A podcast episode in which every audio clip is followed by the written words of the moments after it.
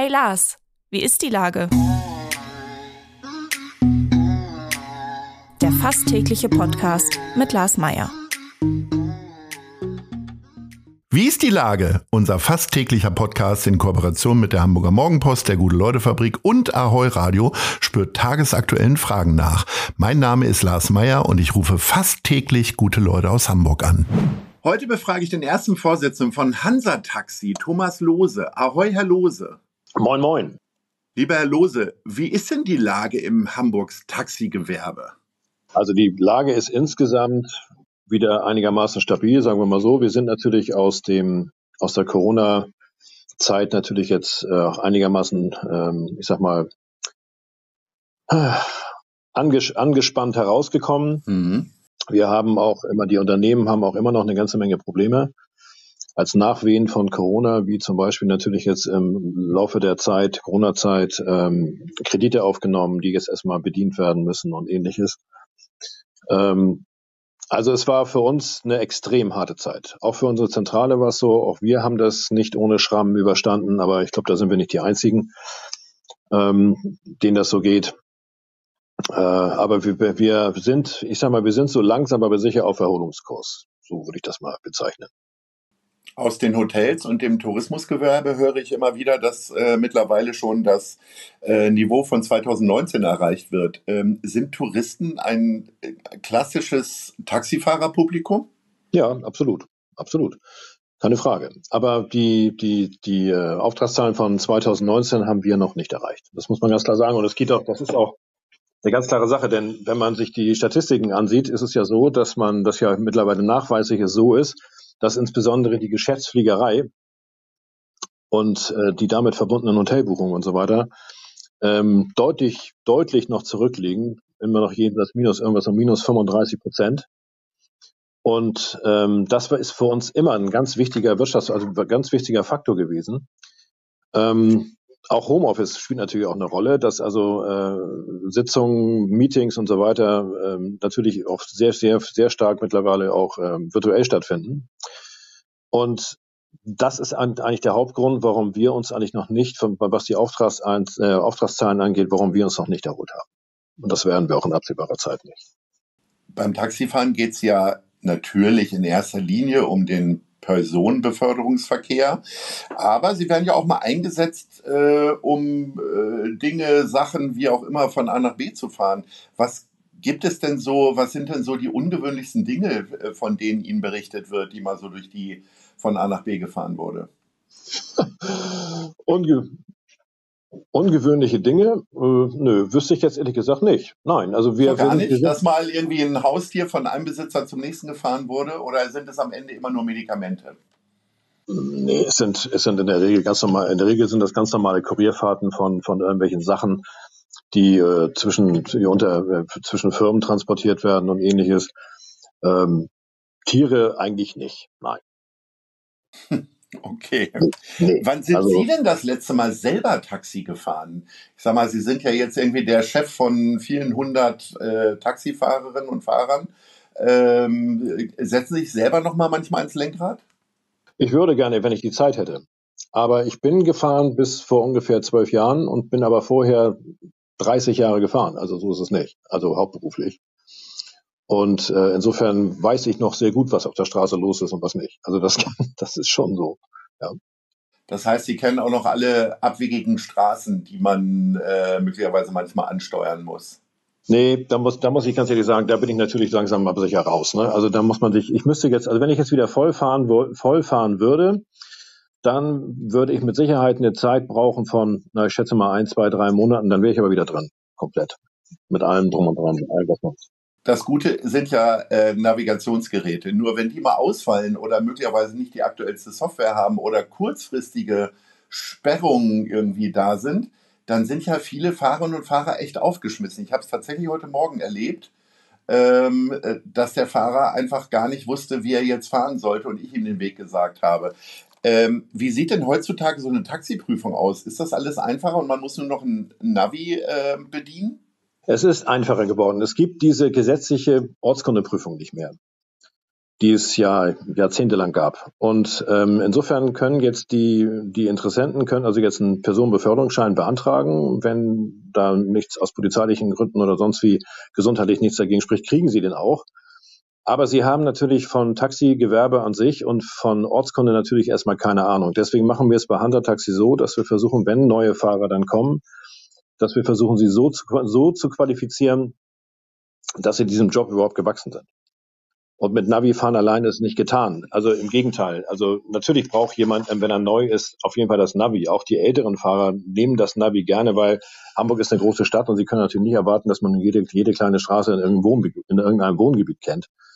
Ähm, und das wussten wir früher auch nicht. Aber wir wussten zumindest immer so, ich sag mal, die zweite Straße, die wussten wir dann doch alle miteinander. Und ähm, dann haben wir das natürlich auch teilweise auch ohne, ohne Navi gefunden. Aber es wäre auch vermessen zu sagen, dass wir früher beispielsweise auch nie den Stadtplan benutzt haben. Natürlich haben wir den benutzt, als es noch schön, schön analog war. Und ähm, insofern äh, ist es einfach so, dass äh, ja, wie soll ich sagen, also Navi ist im Grunde insofern positiv auf der einen Seite, weil es ist ein gutes Hilfsmittel, auf der anderen Seite hemmt es aber auch gerade die neuen Fahrer zu lernen. Das heißt, wenn Sie, weiß ja, vielleicht haben Sie die gleiche Erfahrung gemacht, je mehr Sie das Navi benutzen, ähm, desto weniger kennen sie sich aus. Ähm, und das ist bei Taxifahrern leider auch so. Ja, da ist das so, oder? Und ähm, ja, so ist es einfach. Man gibt dann sein, man gibt dann sein Wissen an das Gerät ab und lernt an dich leider selber nicht dazu. Und das ist die Erfahrung, die wir machen. Deswegen sind wir, gehen wir, äh, sind wir immer noch äh, bestrebt, den Fahrern das also auch beizubringen im Sinne von Lernen. Und das ist mit dem Navi alleine nicht getan. Ein Taxifahrer in Berlin hat mir mal erzählt, dass es ein gutes Dutzend Potsdamer Straßen gibt. Gibt es denn sowas hier in Hamburg auch? Also wahrscheinlich nicht die Potsdamer Straße, aber gibt es so ganz gefährliche Doppelungen, dass man dann möglicherweise doch nochmal nachfragt, in welchem Stadtteil? Nein, Gott sei Dank nicht. In Hamburg, hat, in Hamburg gibt es jede Straße nur einmal. Das ist ja eine gute Sache. Ähm, es gibt ja diesen wunderbaren Song von der Band Jawoll, der ja auch schon über 40 Jahre alt ist. Äh, ich fahre Taxi Tag und Nacht. Äh, wie oft fahren Sie denn? Ist es so ein bisschen wie der ehemalige Red Bull-Gründer, der äh, vier Dosen Red Bull jeden Tag getrunken hat. Zumindest hat er das in Interviews gesagt. Was erzählen Sie mir, wie oft Sie denn am Tag Taxi fahren? Ich? Ja. Also als ich noch, als ich in meiner aktiven Zeit als Fahrer bin ich, bin ich fünf Tage die Woche gefahren, manchmal sechs. Ja. Aber jetzt mitfahren? Aber ich habe nie, ähm, ich habe, ich habe nie, ich habe nie irgendwelche sogenannte Panzerschichten gefahren von, von, von, äh, von 15, 16, 17, 18 Stunden. Das habe ich nicht gemacht. Nie. Ja. Und wie oft fahren Sie jetzt noch mit bei den Kollegen? Gar nicht. Ich kann nicht mehr fahren. Ich habe keine Zeit. Ich muss mit nee, aber mitfahren. Nee, als, als Fahrgast? Ach so. Ja. Als Fahrgast. Ja, doch. Schon häufiger.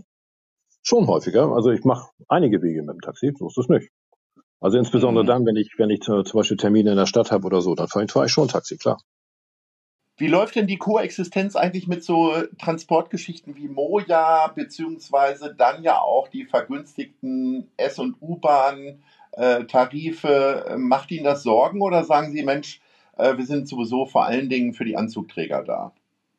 Also wir sind nicht nur für die Anzugträger da, sondern wir sind im Grunde für ein ganz breites Spektrum von, von, äh, von, von der, der Bevölkerung da, insbesondere auch die Älteren, auch die Kranken, natürlich auch die Geschäftsleute, aber auch das, also das ist sehr vielschichtig im Taxigewerbe, immer gewesen und das ist auch heute noch. Ab 2025 dürfen Sie nur noch emissionsfreie Taxen nutzen. Was bedeutet das für Sie und wie hoch ist denn der Anteil jetzt eigentlich gerade? Wir haben jetzt im Moment aktuell irgendwas bei 400, 450 Autos, also elektrisch. Mhm. Und der Anteil steigt ja nach wie vor. Und sicher, es wird wohl, wenn alles so kommt wie geplant, wird ab 1.1.25 wird man keinen Verbrenner mehr zulassen können. Und ganz ehrlich, das ist auch gut so. Denn äh, wir müssen, auch wir müssen den Umstieg von, von den äh, fossilen Kraftstoffen hin zur Elektromobilität müssen wir schaffen. Und das Projekt der Stadt äh, mit Elektromobilität, äh, Zukunftstaxi Hamburg, läuft eigentlich aus meiner Sicht sehr gut. Ähm, die Fahrzeuge sind auch durchaus zu gebrauchen. Sicherlich ist da Luft nach Luft nach oben, aber man muss sich ja auch immer vor Augen halten, das ist jetzt die erste, erste Generation von Fahrzeugen, die überhaupt verfügbar ist. Und wie man über in den Medien verfolgen kann, ist es ja einfach so, dass die Entwicklung unheimlich schnell voranschreitet. Das heißt, die nächste Generation von Fahrzeugen ab 25 wird schon wieder eine ganz andere sein. Da wird es bessere äh, Ladekapazitäten geben, äh, es wird kürzere Ladezeiten geben und so weiter. Also ich sehe das Gewerbe auf dem Weg zur, also bis 2030 werden wir wohl elektrisch sein, und zwar fast weitgehend komplett. Und das ist auch gut so. Die Taxikosten haben sich jetzt gerade vor ein paar Tagen erhöht. Ähm, die äh, Grundgebühr ist jetzt um einen Euro erhöht worden. Dafür gibt es aber noch andere Festpreise und so weiter. Sind Sie einigermaßen zufrieden mit der Erhöhung oder hätte es noch mehr sein dürfen? Ich glaube, die Kundinnen denken da ja vielleicht anders drüber. Also ich sehe es natürlich auch immer aus Kundensicht. Ähm, ich bin der Meinung, die, diese Erhöhung war notwendig. Sie war unvermeidbar, einfach vor allem auch deswegen, weil sich im Bereich der Lohnkosten und Sie müssen sich überlegen, ähm, es ist ja so, dass zum Beispiel hier bei uns beim Hansafunk ist es so, dass 80 Prozent aller Touren von angestellten Fahrern gefahren werden. Und ähm, dieser Sprung von 10 Euro irgendwas um 50 auf 12 Euro Mindestlohn ist natürlich ein gewaltiger, gewaltiger Sprung. Und das müssen die Betriebe ja gucken können. Und ähm, deswegen letztendlich auch diese Erhöhung. Und die war, aus meiner Sicht war sie in der Höhe alternativlos. Leider Gottes. Aber es ist so, ist einfach so. Das, die, die Betriebe müssen ja auch von, müssen ja auch irgendwie äh, schwarze Zahlen schreiben. Und ähm, das war, ohne diese Tariferhöhung wäre es nicht gegangen. Unsere gemeinsame Fahrt ist jetzt hier schon zu Ende, Herr Lose. Ähm, wir kommen zu unserer Abschlussrubrik. Nice. Oder Scheiß. Worüber haben Sie sich jetzt zuletzt aufgeregt, beziehungsweise was finden Sie ganz besonders toll? Eins von beiden dürfen Sie mir noch nennen. Also, ich muss Ihnen ganz ehrlich sagen, was in dieser Stadt wirklich gut läuft, ist, dass ähm, Hamburg ist ja, ist ja nun als Stadtstaat relativ klein und es hat natürlich äh, zur Behörden und Politik kurze Wege. Und ich muss einfach sagen, dass die, dass die Zusammenarbeit zwischen Politik, Behörden und uns wirklich sehr gut funktioniert. Und das ist ein unheimlicher Bringer. Da glaube ich, sind wir, glaube ich, bundesweit wirklich vorn. Also das, was ich von aus dem Bundesgebiet höre, da ist das längst nicht so. Und das ist ein richtiger, das ist ein richtiger Bringer. Das ist ein richtiger Pluspunkt. Und das Gift, das ist in dieser Stadt wirklich wahrscheinlich auch einmalig.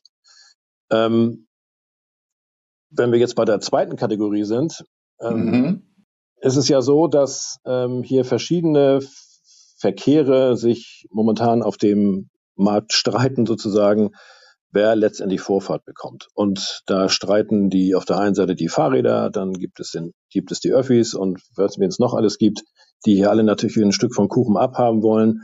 Vor allem auch dem Verkehrsraum äh, sich, muss ja irgendwie aufgeteilt werden, dass das einigermaßen noch funktioniert. Und da würde ich mir wünschen, dass nicht jeder für sich selber kämpft, sondern dass man letzten Endes für sich, dass man an einen Tisch kommt und diese Dinge ganz offen bespricht, dass es also eine Aus, dass einen Ausgleich gibt, dass man sich auf irgendwas einigt, womit alle im Grunde leben können. Das fehlt mir ein bisschen. Vielen Dank für Ihr Lob, Ihre Freude, aber auch den Ärger, den Sie sich jetzt äh, Luft gemacht haben. Äh, ich bedanke mich recht herzlich und sage Ahoi. Ja, vielen Dank. Dieser Podcast wird präsentiert von der Gute-Leute-Fabrik, der Hamburger Morgenpost und Ahoi Radio.